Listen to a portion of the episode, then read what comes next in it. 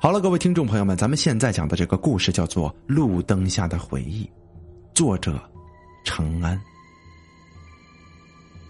苏福月在二零一六年的冬天，在离着家不到两三公里的路灯下徘徊。夜里下雪，他裹着厚厚的羽绒服，披散着一头乌黑的头发，大朵大朵的雪花落了下来，穿过了他的身子，飘落一地。一会儿就化成了水，一如此时躺在公路之上的他，他的尸体呀，无人问津。而他的鬼魂就在一个黄昏的路灯之下飘着，看着连自己的影子都没有的脚下，那是怎么样的一种手足无措？无可奈何。他忽然之间哭了。可悲的是，他连眼泪都没有。生命终止的最后一刻，他的眼睛里含着泪，手机里握着家人的电话。那一头传来亲切而又熟悉的声音：“快回来吧，外边过得不好，就赶紧回来。有我们老两口一口吃的，就少不了你这口的。”手机这头，他刚要兴奋的说：“爸爸，老妈，我已经到公交站台了。夜里路黑，老爸快来接我。不过，在公路的时候，忽然一束强光晃住了他的眼睛，他本能的一闭眼，就再也没有睁开眼睛的机会了。”而被他死死握住的手机那头，还有爸妈亲切的喊着“月月”的声音。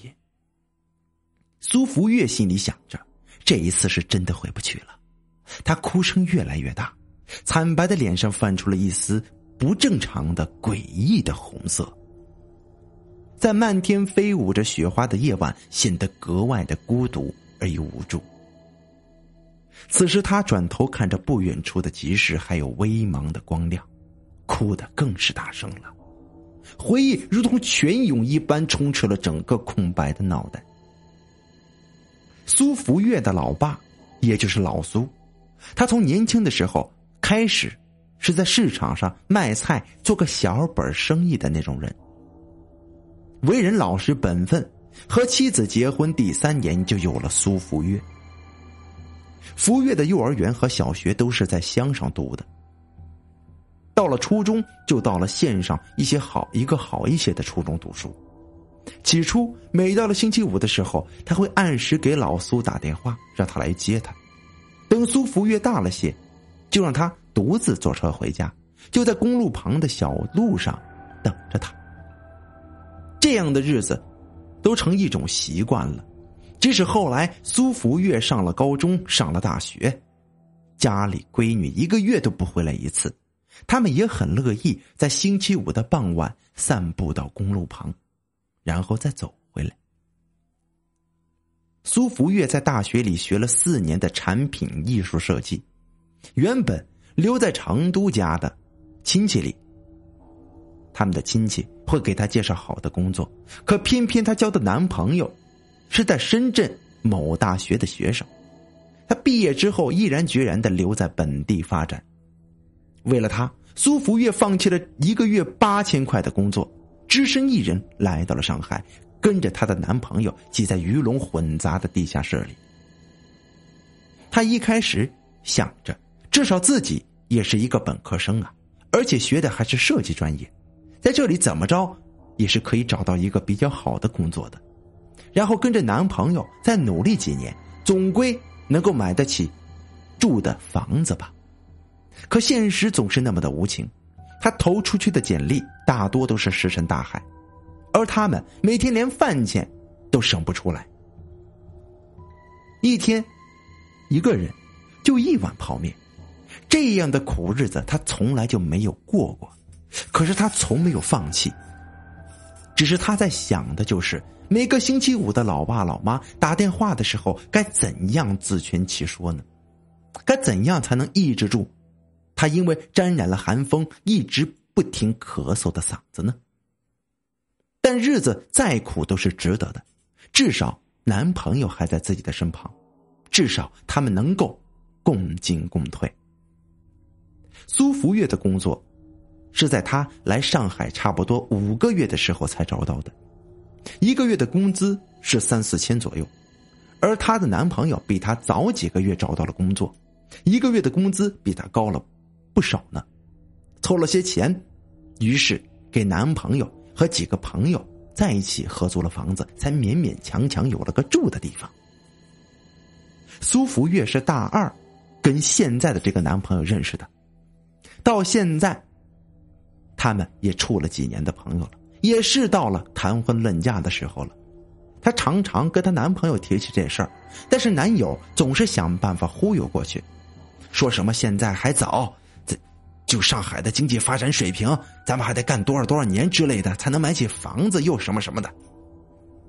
他觉得自己还年轻，耗得起，这一耗又是三年。苏福月每日三点一线，公交、地铁、家里、公司，这都成了习惯了。不仅这样，他催促他结婚也成了一种习惯，可是他总是以各种的理由推脱。最后不厌其烦，终于跟苏福月说了分手。他懵了好久，仿佛他能回到从前。可是不然，就在第二天，苏福月拖着疲惫不堪的身体，拿着一个装着凌乱不堪衣服的行李箱，离开了他们的小屋。他最终都没有挽留他。他曾经内心崩溃到想要轻生。拿着一瓶白酒，在深夜无人的时候，就一个人步履蹒跚的走在路上。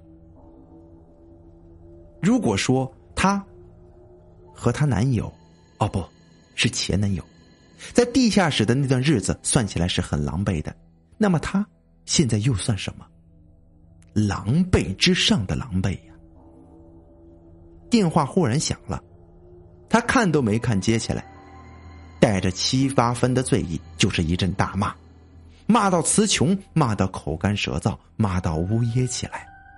而电话的那头，一直都没有人的声音。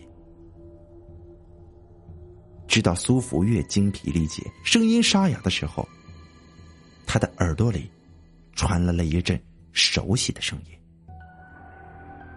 月月啊，你要是觉得不开心，就回四川吧。”听到声音的他几乎醒了一大半的酒，朦胧着眼睛，看了看手机，忽然就哭了出来。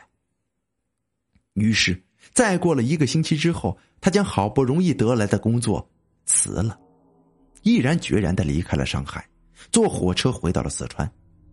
他走的时候，就好像来的时候那么义无反顾，毫无犹豫。回忆终止于此。苏苏福月忽然也停止了哭泣，终于明白了什么。对呀，人活着有各种各样的苦难，各种各样的心酸，但是人如果死了，一闭上眼睛，就什么都没了。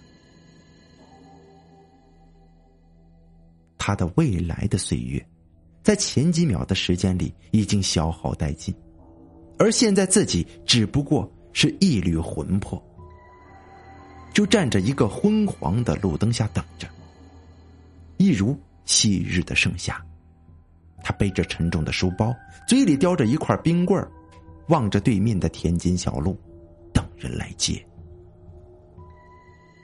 有一个人开着一辆红色生锈的三轮车来的时候，他异常兴奋的直截了当的将书包放在后边的黑色筐中，然后一屁股坐在了旁边的箱子上。老爸来了，载他回家，一如往常。